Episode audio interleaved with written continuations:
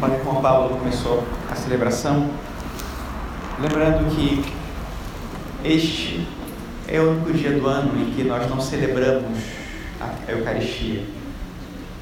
Esta celebração não é uma missa. E por que isso é assim? Os sacerdotes celebram a Eucaristia todos os dias. Se alguma coisa faltar, isso não pode faltar no seu dia. A menos que realmente você não tenha a menor condição de celebrar. Mas isso é a coisa mais importante e você pode fazer cada dia. E hoje a igreja diz: você está proibido de celebrar a Eucaristia. Hoje não pode haver a Eucaristia. Por que isso é assim? E a razão é que toda Eucaristia é uma celebração à vida em Deus, que se inicia com a vida de Deus.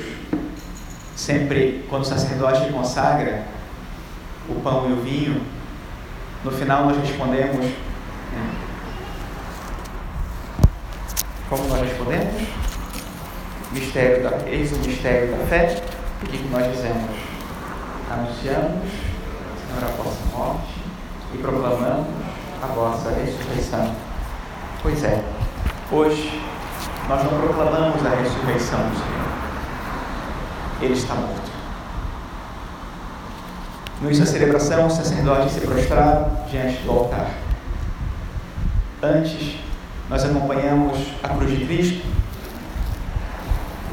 e recordávamos como se deu a sua paixão e a sua morte.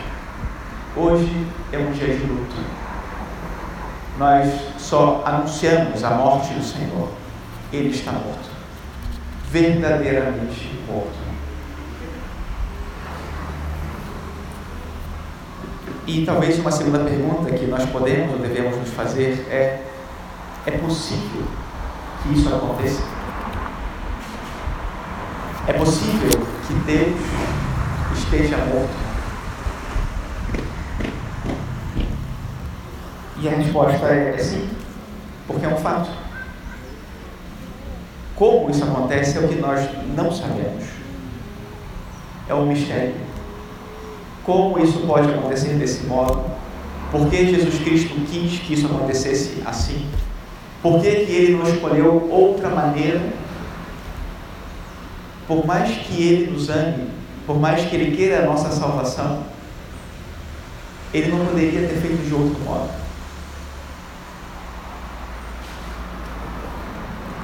E por mais que talvez nós encontremos como resposta, é claro, ele é Deus, ele podia ter da maneira que ele quisesse.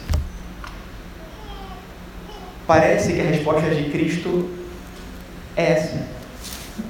É essa. É a cruz.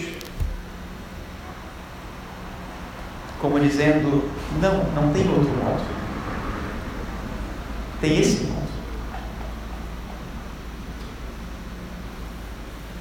E isso nos leva possivelmente a uma terceira reflexão.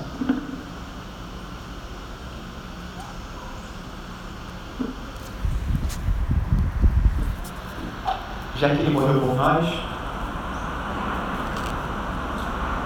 então é que o nosso pecado, é que tudo o que temos de ruim dentro do nosso coração é tão ruim assim capaz de ser a causa da morte do nosso Salvador? E a resposta está aqui diante de nós, mais uma vez. É sim. Sim. O nosso pecado é tão ruim, tão perverso, e de algum modo tão poderoso, que foi capaz de matar ou ser a causa da morte do nosso Salvador.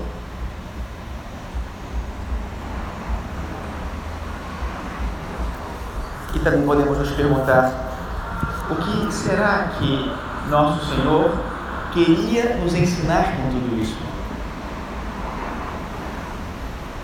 E acho que, não sei se essa pergunta é a mais correta, porque eu acho que nosso Senhor não queria nos ensinar pelo menos não era a primeira razão pela qual se sacrificou por nós, ele morreu por nós, porque era o modo que ele tinha de nos dar a vida. E se podemos aprender algo disso, fantástico. Mas a razão de ser é a nossa própria vida. E sim, podemos aprender, por exemplo, com a liturgia de hoje. Interessante o modo, inclusive, como nós fizemos a leitura do Evangelho de hoje. Hoje, a Assembleia participou da leitura do Evangelho. Vocês nunca leem o Evangelho. E hoje, vocês leram o Evangelho. E possivelmente, os mais sensíveis, teriam preferido não ler o Evangelho hoje. Porque ficaram com a pior parte dele. E é de propósito. Como vocês se sentem ao dizer palavras como: Este não, mas Barrabás. Crucificam, crucificam. Nós temos uma lei e, segundo a lei, ele deve morrer, porque se fez filho de Deus.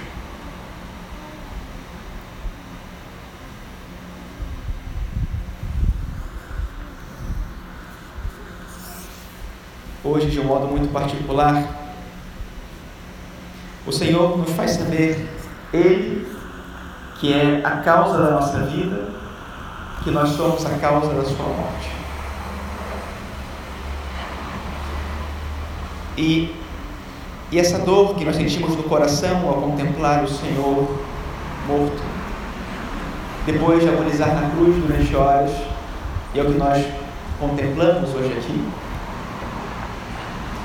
o que nós, talvez no lugar de João, no lugar de Maria, de Maria, de Madalena, Maria Madalena, Maria de Cleofas, diante da cruz, o que nós diríamos a nosso Senhor, sabendo que Ele está lá por nós?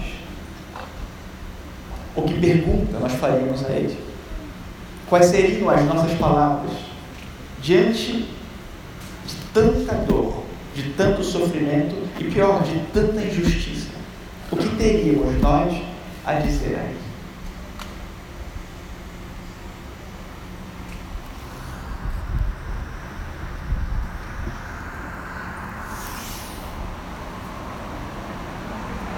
Eu vou preferir não tentar dar uma resposta a essa pergunta, para que cada um possa meditar no seu coração. Qual é a pergunta? Qual é a palavra que Deus coloca no seu coração diante da cruz? Diante do maior ato de injustiça cometido na face da terra, em toda a história. O que tenho eu a dizer a nosso Senhor nesse momento? Façamos um momento de silêncio para que seja Ele a nos inspirar, Ele a nos falar e Ele a nos dar uma resposta.